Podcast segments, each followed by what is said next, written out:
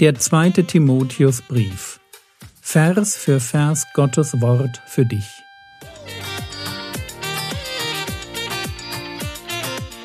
Ich brauche eine Auszeit und deshalb bekommt ihr in den nächsten Wochen eine ganz neue Reihe von mir zum zweiten Timotheusbrief. Mein Name ist Jürgen Fischer und ich wünsche euch beim Zuhören Gottes Segen und viele hilfreiche geistliche Impulse für euer Leben.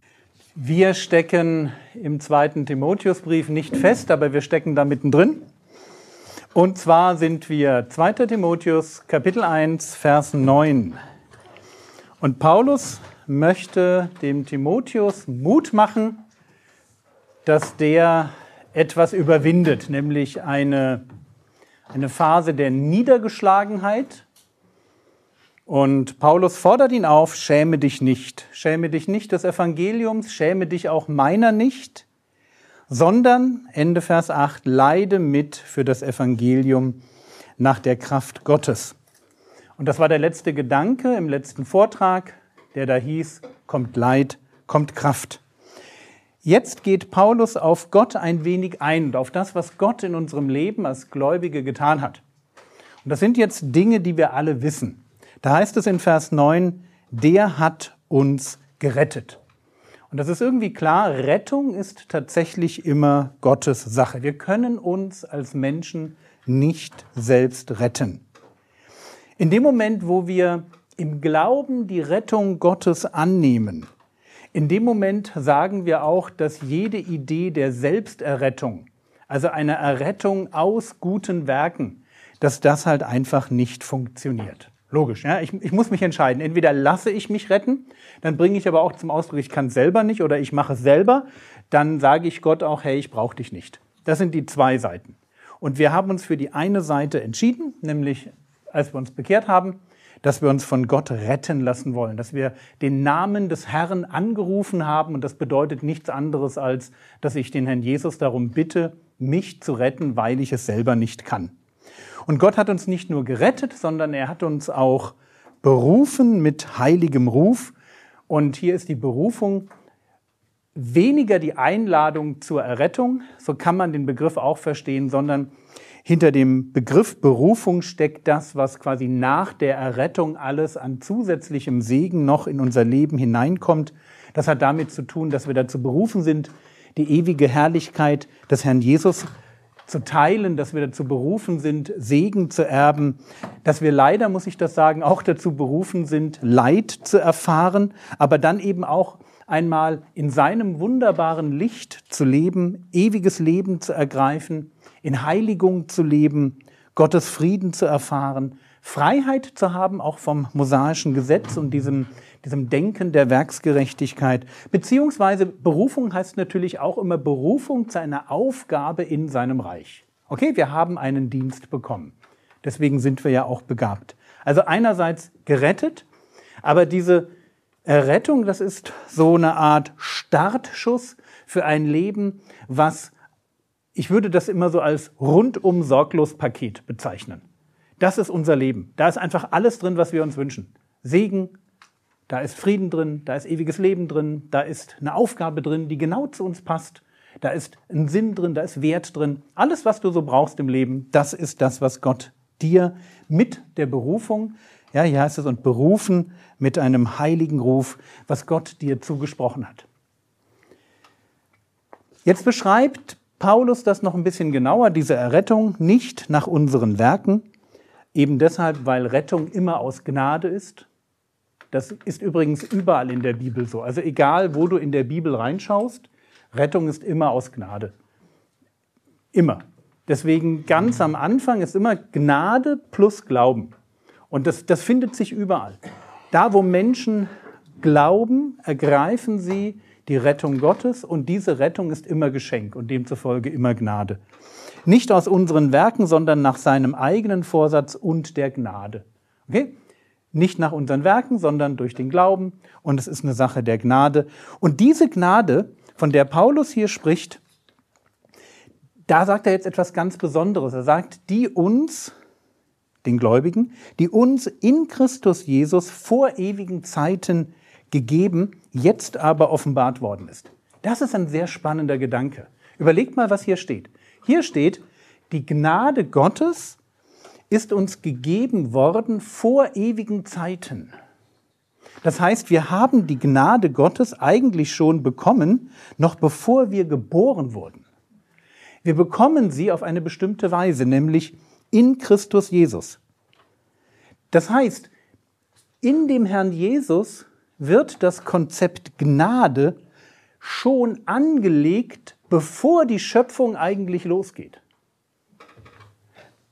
Wir können das nochmal in 1. Petrus 1, Vers 20 vielleicht lesen. Das ist der gleiche Gedanke aus dem Mund eines anderen Apostels. 1. Petrus Kapitel 1, Vers 20. Da heißt es, 1. Petrus 1, Vers 20, er, gemeint ist hier der Herr Jesus als das Lamm ohne Fehler und Flecken, also der Herr Jesus als das vollkommene Opfer. Er ist zwar im Voraus vor Grundlegung der Welt erkannt, aber am Ende der Zeiten geoffenbart worden um euretwillen, die ihr durch ihn an Gott glaubt. 1. Petrus 1, Vers 20. Ganz spannender Gedanke. Der Herr Jesus als der Retter in dem das Konzept Gnade angelegt wird. Dieser Retter wird schon vor der Schöpfung eingesetzt. Also bitte habt nicht diesen Gedanken, die Schöpfung läuft los und dann kommt Sündenfall und dann, huch, was machen wir jetzt? Und Gott überlegt sich das, die setzen sich hin, die ja, Gott in seiner Dreieinigkeit und dann überlegen sie, knobeln das so ein bisschen aus, wer könnte jetzt hier die Kuh vom Eis bringen und dann sagt der Sohn, ich mache das. Nein, so ist das nicht, sondern noch bevor die Schöpfung losgeht, vor Grundlegung der Welt ist klar, dass diese Welt einen Retter braucht. Und vor Grundlegung der Welt ist klar, dass der Sohn diese Funktion übernehmen würde. Und es ist auch schon vor Grundlegung der Welt klar, dass wir nicht aus Werken gerettet werden können, sondern immer nur durch Gnade. Und deswegen hier Gnade, die uns in Christus Jesus, in der Person und in dem, was diese Person vollbringt, in Christus Jesus vor ewigen Zeiten gegeben wurde, jetzt aber offenbart worden ist. Also hier wird mir etwas geschenkt, aber erst in der Zeit kann ich dieses Geschenk aufmachen. Wie Weihnachten. Weihnachten ist auch schon vorher das Geschenk meistens im Haus, aber ich darf sie erst an Weihnachten auspacken. Und so ist das hier auch. Das Geschenk, die Gnade in Christus ist schon da, aber sie wird erst später geoffenbart durch die Erscheinung unseres Retters Christus Jesus. Also in der Menschwerdung wird die Rettung dann für die Menschen zugänglich. Und dann heißt es über diesen Retter, der den Tod zunichte gemacht hat.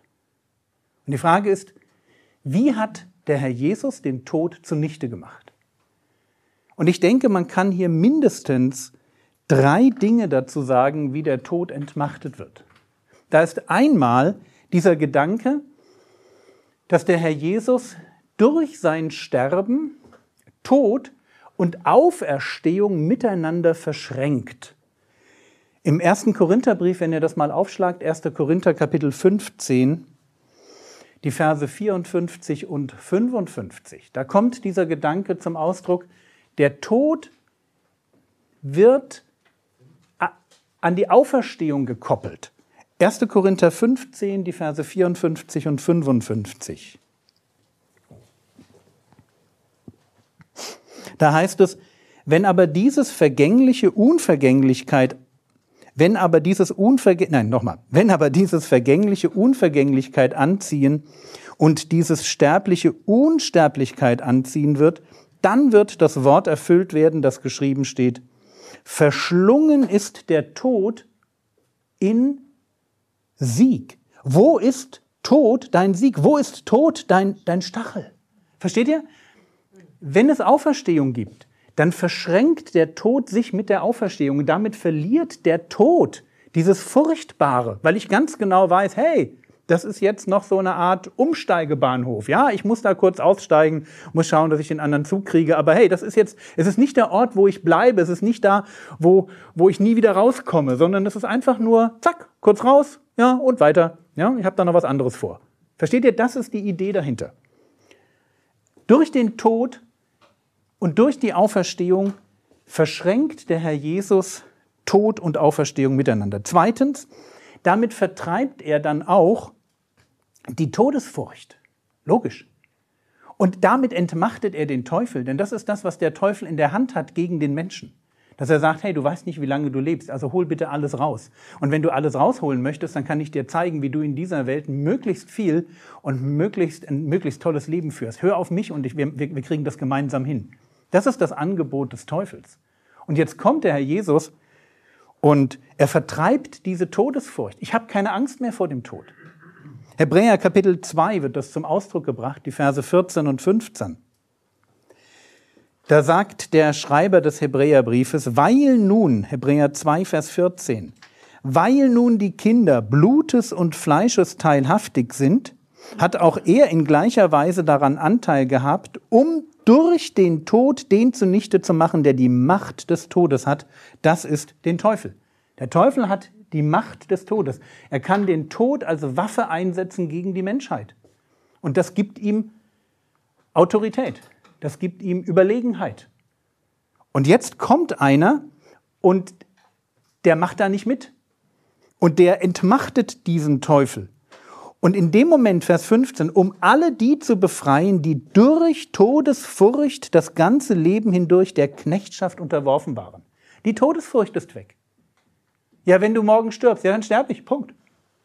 Ich habe eh schon, also jetzt in meinem Fall ein bisschen, bin eh schon einen Tick zu lange hier, ja, also habe das eh schon einmal durch. Irgendwann kommt das. Wir haben keine Angst, und ich hoffe, ihr habt keine Angst. Ich weiß nicht, ob ihr Angst habt, aber wenn ihr Angst habt, dann würde ich noch mal so ein paar Dinge hinterfragen. Würde einfach denken, muss man nicht haben. Ist wirklich, ist es nicht schlimm. Da ist einer im Tod gewesen, wieder rausgekommen und hat gesagt, hey, ich bin da durchgegangen, das funktioniert, komm hinterher. Das ist alles. Dritter Punkt, der Tod kann in meinem Leben nicht mehr Strafe für Sünde sein, weil alle Sünde vergeb, äh, vergeben ist. Also der Tod ist eine Realität, klar, aber ich weiß ganz genau, der Tod ist für mich nicht der letzte Feind, dem ich begegne, so Boss-Level, der mich einfach platt macht, sondern der Tod, das ist, naja, das, das ist Jesus, Jesus das kümmert sich darum. Da habe ich gar nicht mehr so viel damit zu tun. Ja? Der Tod, das ist, Jesus wird ihn als letzten Feind irgendwann mal, mh, mm, das wird weg sein. Das hat einfach kein, das hat keine Zukunft. Ja? Tod hat ein Ablaufdatum. Da brauche ich gar keine Angst mit haben. Und ich muss auch keine Angst haben, weil der Tod kann für mich nicht Strafe der Sünde sein, weil ein anderer hat meine Strafe getragen. Versteht ihr? Und damit ist der Tod für mich nicht mehr das Letzte, das Böse. Es ist nicht Ausdruck von Zorn Gottes, sondern es ist einfach, es ist einfach noch, wie soll ich sagen, ja, kommt halt und geht wieder, ja, wie so ein, ich weiß nicht, wie so, so ein Spatzennest. Versteht ihr, ja? Die kommen im Frühling und sind im Herbst wieder weg. Es ist, ist, nicht, mehr, ist nicht mehr gefährlich. Also, hier steht, dass er den Tod zunichte gemacht hat und er tut das, indem er Tod und Auferstehung ineinander verschränkt, indem er die Todesfurcht vertreibt und indem klar wird, dass der Tod für mich nicht mehr Strafe für die Sünde sein kann, weil mir tatsächlich alle Sünde vergeben ist. Zurück zu Vers 10. Der Tod, der den Tod zunichte gemacht, aber Leben und Unvergänglichkeit ans Licht gebracht hat. Ganz schön. Also diese Idee der Unvergänglichkeit. Unvergänglichkeit als etwas, was Gott hat, weil er der, der Gott ist, der alleine Unsterblichkeit besitzt. Und Unvergänglichkeit ist in Auferstehung hineingewoben. Also wir bekommen neues, ewiges Leben und dieses neue, ewige Leben ist tatsächlich eines, was nicht mehr vergeht. Das war's für heute.